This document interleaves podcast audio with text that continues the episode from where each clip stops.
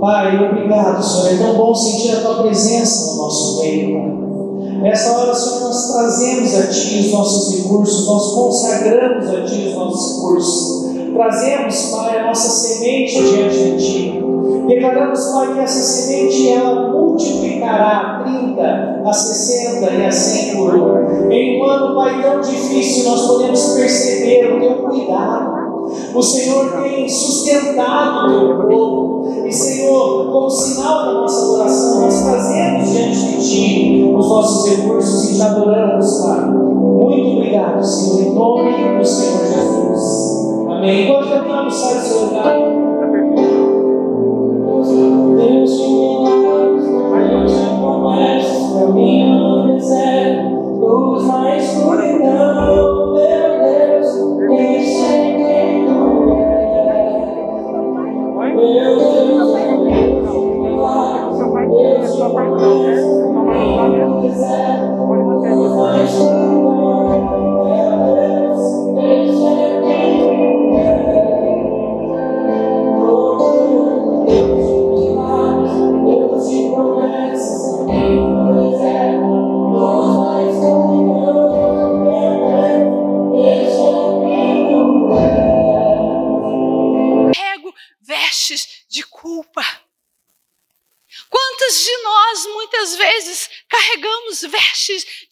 rejeição, vestes de dor.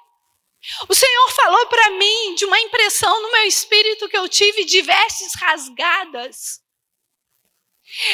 Se algumas mulheres tivessem a sensação que algo foi rasgado da história dela, da personalidade dela, das emoções dela, e ela anda como se algo fosse arrancado e tirado dela. Se você é essa mulher que está aqui essa noite, deixa eu te dizer, o guarda das tuas roupas celestiais, o guarda das tuas roupas, tem guardado das tuas roupas de quem você é nele. Queridas, quando Deus me colocou no ventre da minha mãe, colocou, eu vou falar isso sempre, colocou você no ventre da tua mãe, antes ele te planejou nos pensamentos dele, é o que diz Salmo 139. Salmo 139 diz assim: o Senhor já tinha todos os meus dias, todos os pensamentos a meu respeito, antes que eles existissem. O Senhor já te planejou, querido. Sabe por isso que Ele já colocou em você temperamentos. Por isso que Ele já colocou em você uma personalidade, uma qualidade, talentos que só você tem. Eu sei, eu tenho certeza que todos vocês aqui queriam ter uma voz igual da Érica, igual eu. Amém, aleluia, glória a Deus. Eu falo, Senhor, Podia ter engrossado um pouquinho a minha, ou não ser tão chorosa. Mas essa é a voz que ele me deu. Agora, a voz que ele deu para ela tem um propósito. Vocês estão me entendendo? Tem um propósito. E não adianta. Tem, ah, nós temos um vídeo, ela postou no casamento dela, amada. Te amo. Ela postou no casamento dela. Ela tá, é, eu estou aqui com cara de quem está cantando, mas é a Érica que está cantando atrás. Coisa de madrugada de retiro. Madrugada, retiro, acabou o culto e ela está lá cantando uma música bem que eu não vou cantar para vocês.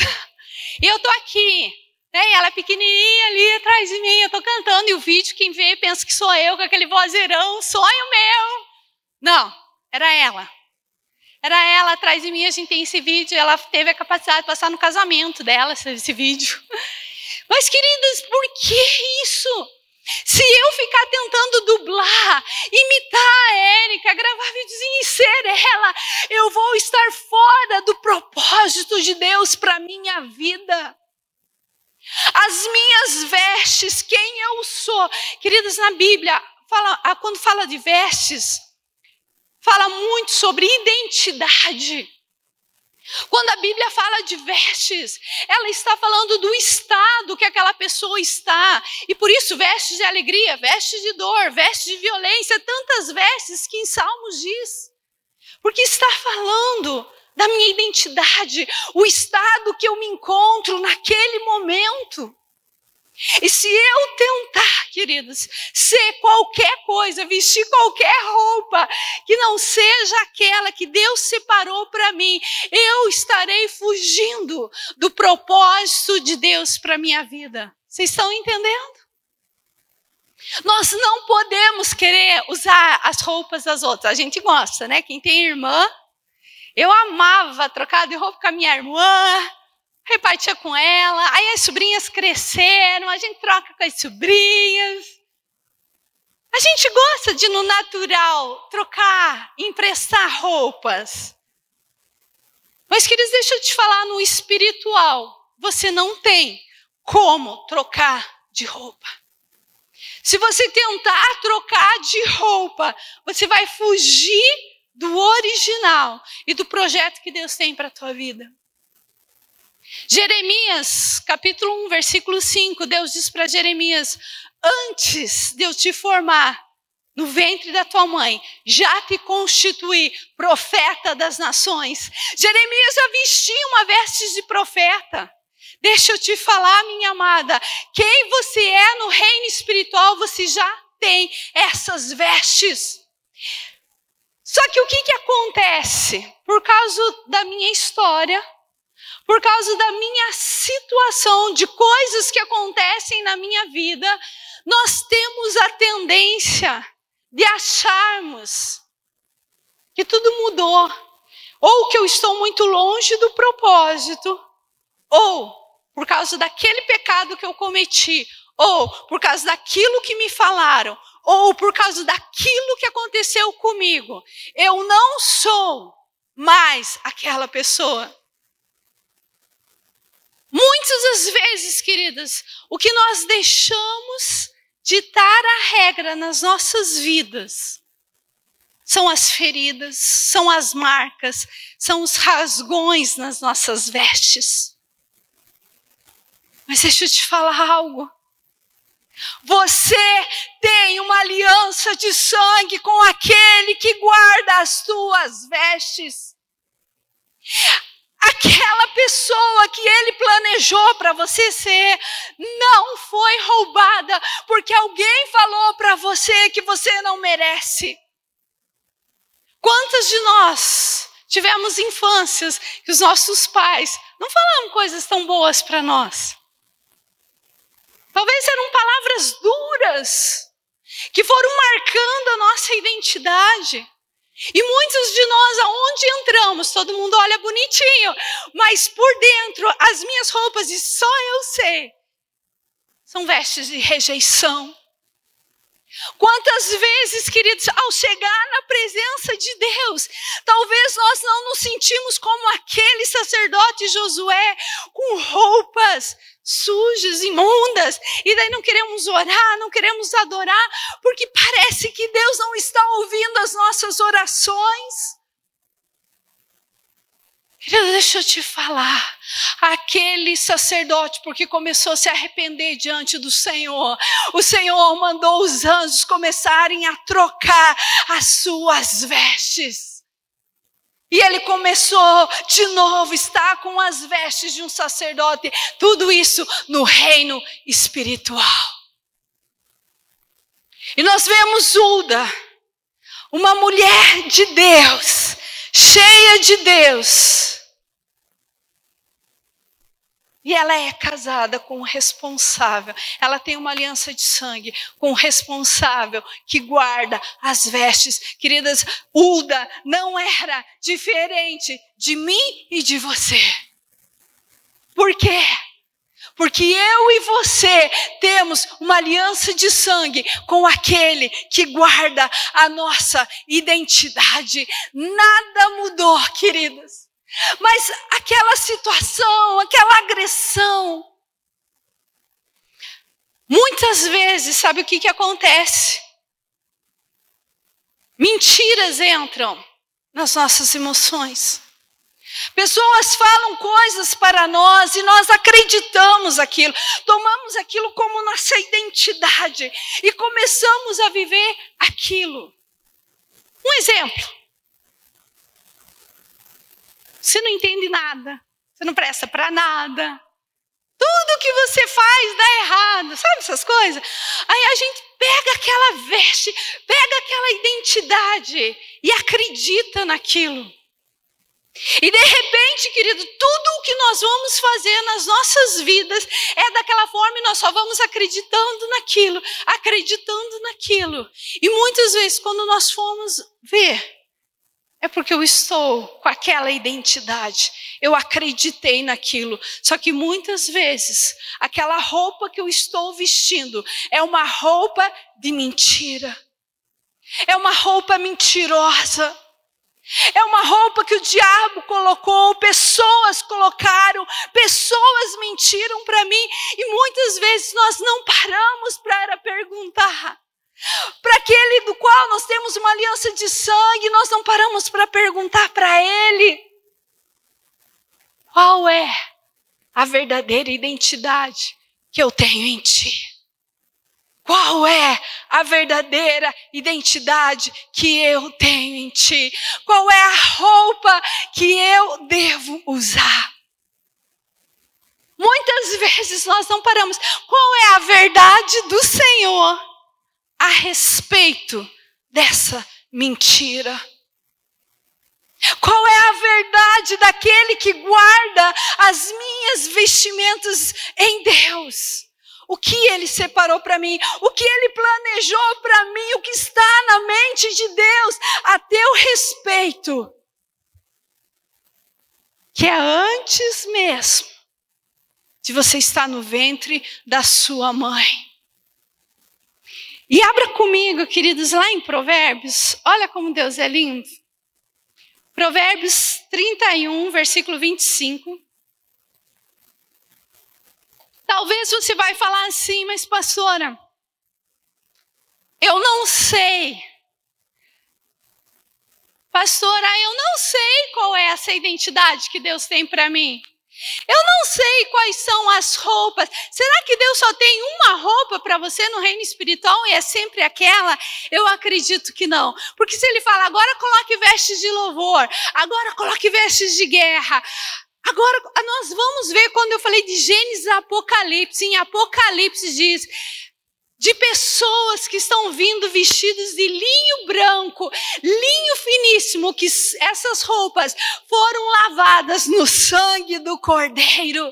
Deixa eu te falar, nós não lavamos as nossas roupas no sangue do Cordeiro todo dia, não é mesmo?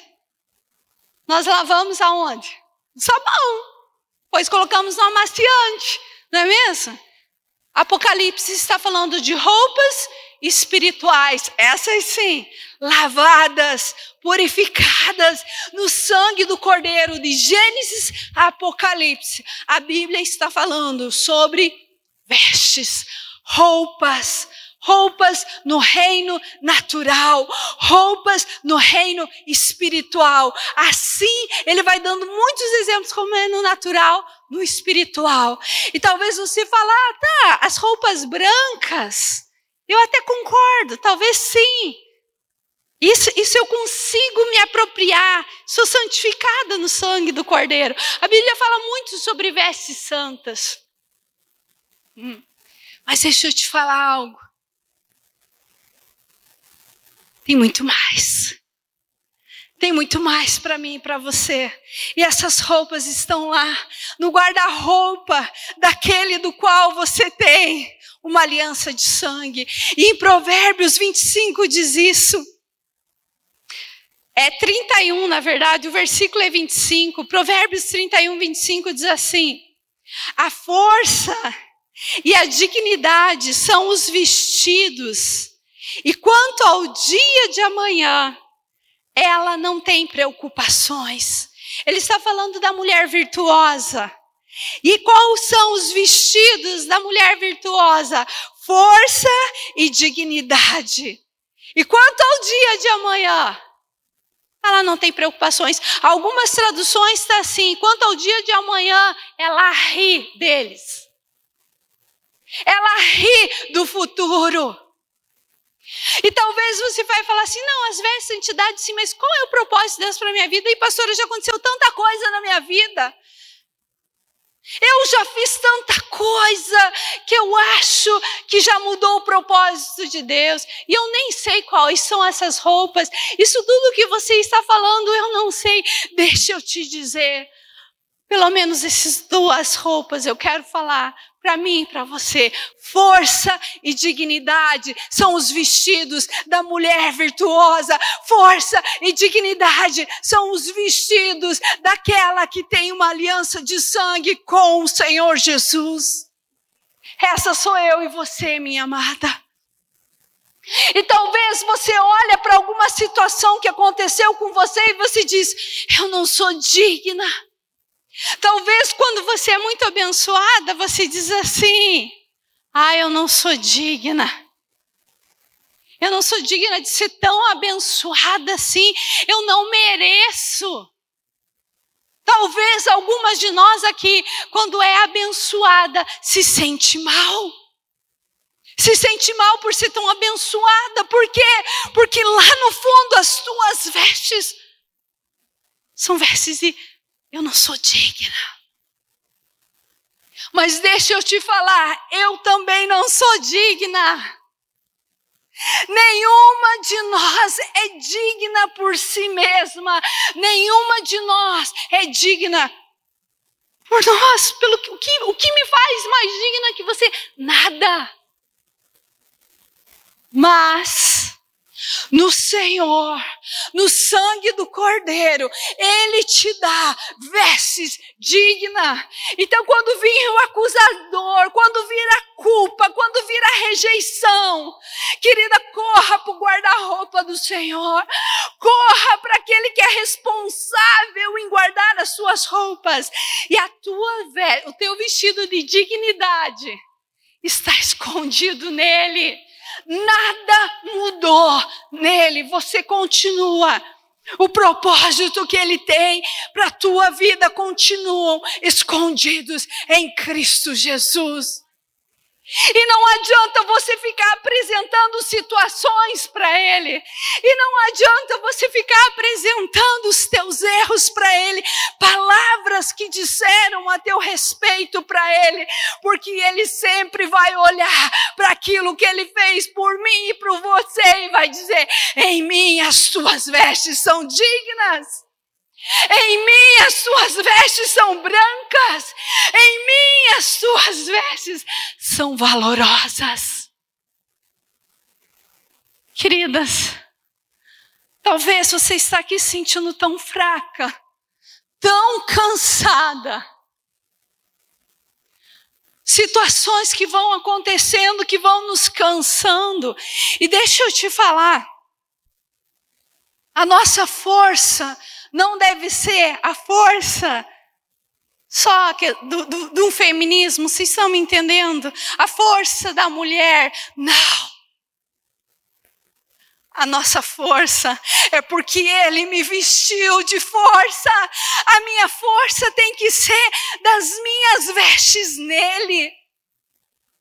Querido, está muito na moda. Seja você, seja você, seja você. Mas deixa eu te falar, eu até a última página do meu livro é Seja você. Mas deixa eu te falar, nós temos que ser quem nós somos nele. Seja você nele. Porque eu vou falar para vocês, a Viviane, sem Cristo, vocês já sabem o que, que é, né? Já contei para vocês. Vocês já estão careca de ouvir. A Viviane, sem Cristo, é uma mulher bomba. A Viviane sem Cristo. Gente, o que seria de mim sem Cristo? Uma mulher bomba. Haja TPM. Mas a Viviane em Cristo. A Viviane em Cristo. As minhas roupas nele são roupas dignas. As minhas roupas nele são roupas de força. A mulher virtuosa, a mulher que teme ao Senhor. Isso fala de mim, de você. Os vestidos dela são força e dignidade. A gente vê em Apocalipse que também temos roupas de santidade. Queridos, são tantas roupas, dependendo da situação. Não pegue a culpa, não pegue a rejeição. Se livre dessa dor, minha amada. O Senhor me mostrou mulheres que vestem roupas de dor. E o Senhor manda te dizer essa noite: se desfaça dessa roupa de dor, porque eu tenho vestes de dignidade para você. Queridas, não é a minha força, como eu já contei várias vezes para vocês aqui meu testemunho, vocês já leram um livro. Eu achava que para mim ser forte, eu tinha que ser igual um homem. Pensar como um homem. Agir, só que era tão inconsciente isso, que quando eu pensava ser mulher, ai, mulher é tão fraca. Não, calma, não vão bater em mim agora. Agora eu não penso mais em vocês assim. Eu achava que mulher era fraca. E eu não queria ser fraca. Aí, quando eu me deparo com o Espírito Santo mostrando que eu estava com uma roupa mentirosa, eu estava com uma roupa de homem, em vez de estar com um vestido. E ele fala para mim: com essa roupa você não cumpre meu propósito. É mais ou menos como, sabe quando Davi recebe a sugestão de pôr a roupa de Saul e Davi não aceita? Eu fiz ao contrário, eu aceitei uma roupa que não era para mim. Mas, queridos, quando eu me deparo com o Senhor e Ele começa então a falar que eu só iria ser forte, que aquela força que eu achava, na verdade, era uma fraqueza. Eu estava vestida com vestes de fraqueza, muito fraca, e querendo daí ser um homem para encobrir uma fraqueza. Aí o Senhor fala: quando você está com as minhas vestes de força, você é muito mais forte, porque daí não é a tua força, é a minha força te revestindo. Deixa eu te falar, se você entrou aqui fraca, cansada, ou não entrou aqui, mas quando você precisar de força, as tuas vestes de, de força estão nas mãos dele. Estão nas mãos dele, nada mudou. Ele continua guardando as suas roupas. Aconteceram situações e situações comigo que eu fui me anulando de um jeito. Queridos, foi, eu fui me anulando. Eu fui me anulando. O meu esposo falava assim para mim: Vive, essa não é você. Cadê a minha Vive? Aquela mulher vive, essa não é você. Eu falava, não sou mesmo? Não sou mesmo? Me perdi em algum lugar aí. Deixei minha meia em algum lugar. E eu não conseguia me achar. E eu fui me anulando, me anulando. E era muito específico a respeito da minha paixão com a palavra de Deus, da minha paixão de quem eu sou nele. Eu sempre soube quem eu era nele, desde pequena aquele propósito. E queridos, aquilo foi sendo roubado, roubado de mim. E o Eccles falava assim: cadê a minha Vive? Eu não conseguia me achar. E eu, e eu falava, eu estou anulada, eu sei que eu estou anulada, e eu vou continuar assim eu estava nua, espiritualmente, tá? Espiritualmente eu estava nua, só que o Senhor vai nos colocando num lugar, nos colocando em um lugar. Queridos, que assim, não dava mais. Eu falava, eu não sei mais aonde me achar. A Viviane não está mais aqui. E o Ecos falava assim: Vive, vai para a presença de Deus. Eu quero a minha Vive de volta. Queridos, quando eu fui para a presença de Deus, porque eu tinha percebido que eu estava totalmente anulada, né? eu converso muito com ele nas nossas conversas, nós chegávamos a essa conclusão que aquela pessoa não era eu, defini, e ele queria, aí eu ainda bem que ele gosta de mim, né? Ele queria que ela vive, e eu falava, não é. E queridos, deixa eu falar algo para vocês. Quando eu fui para a presença do Senhor, reclamar e chorar minhas pitangas e falar para Ele mal da, do que fizeram comigo, e falar: olha o que fizeram comigo. Arrancaram minhas vestes, tiraram tudo que o Senhor tinha me dado.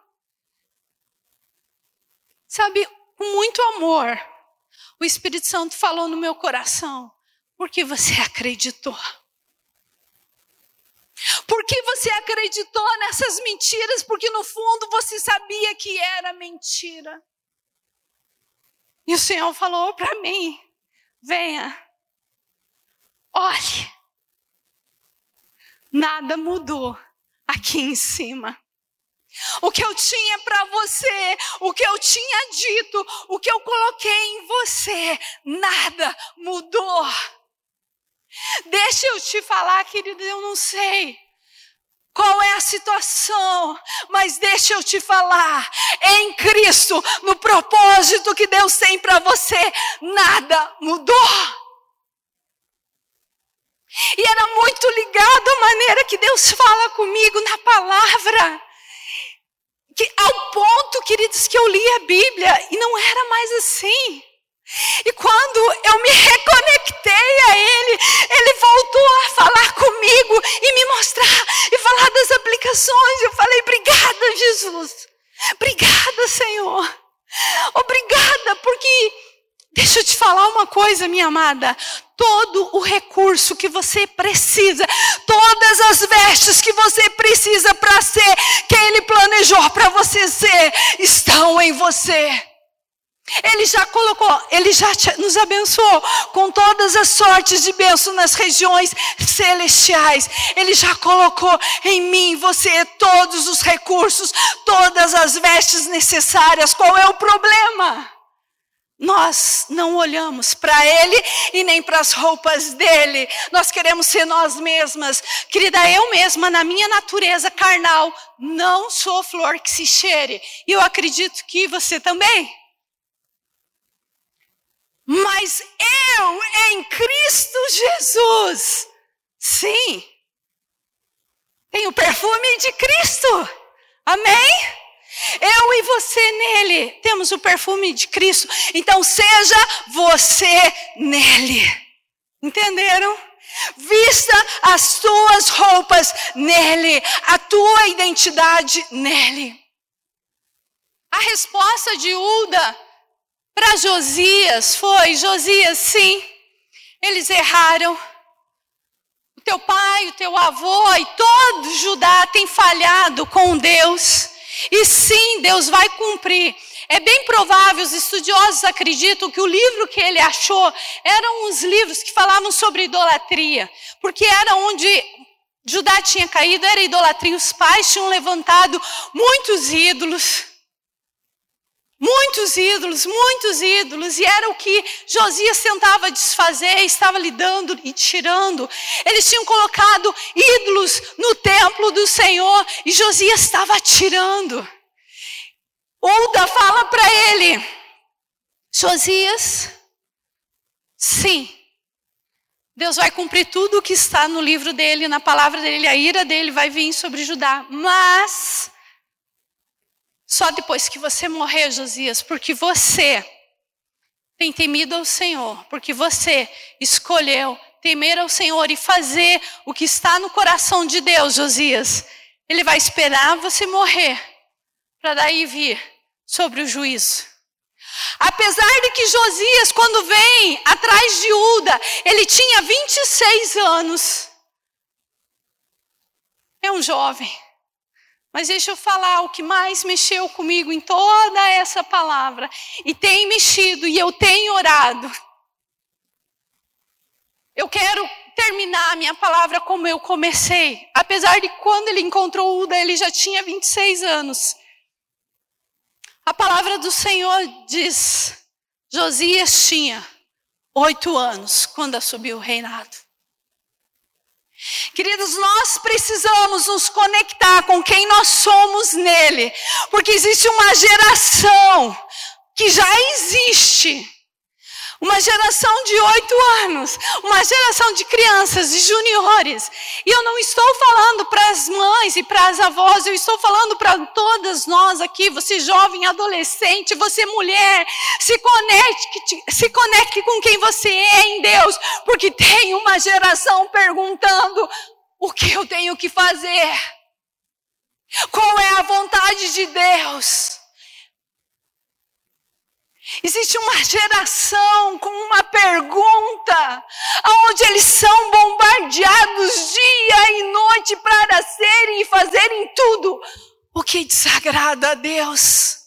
E isso mais cedo ou mais tarde virá as consequências. Mas eu sou desafiada pela palavra de Deus e eu quero te conectar a esse desafio também. Qual é a nossa resposta para a próxima geração? Os teus sobrinhos, os teus netos, os teus filhos. Aquela criança que te olha do outro lado da rua, que é filho da vizinha, que vem aqui no culto e fica te olhando. Existe uma geração lá fora esperando mulheres como Uda, que vão com ousadia. Gente, percebam, foram todos os sacerdotes atrás de Uda para saber qual era a resposta do Senhor. Ela não temeu em falar. Ela falou com ousadia. Assim diz o Senhor. Qual é a nossa resposta para a geração? Queridos, ele era um rei. Existem líderes que hoje são criança, amanhã eles serão os próximos governantes. Amanhã são eles que estarão na sala de aula. Amanhã serão eles que estarão em consultórios. E o que eles estarão fazendo? O que nós teremos deixado para a próxima geração, queridas? Talvez a gente perde tanto tempo usando roupa que não é nossa usando roupas sujas, usando roupas deformadas, roupas que nos parece que mais estamos sujos. Largue disso, se desfaça disso. Eu quero convidar você a fechar os seus olhos.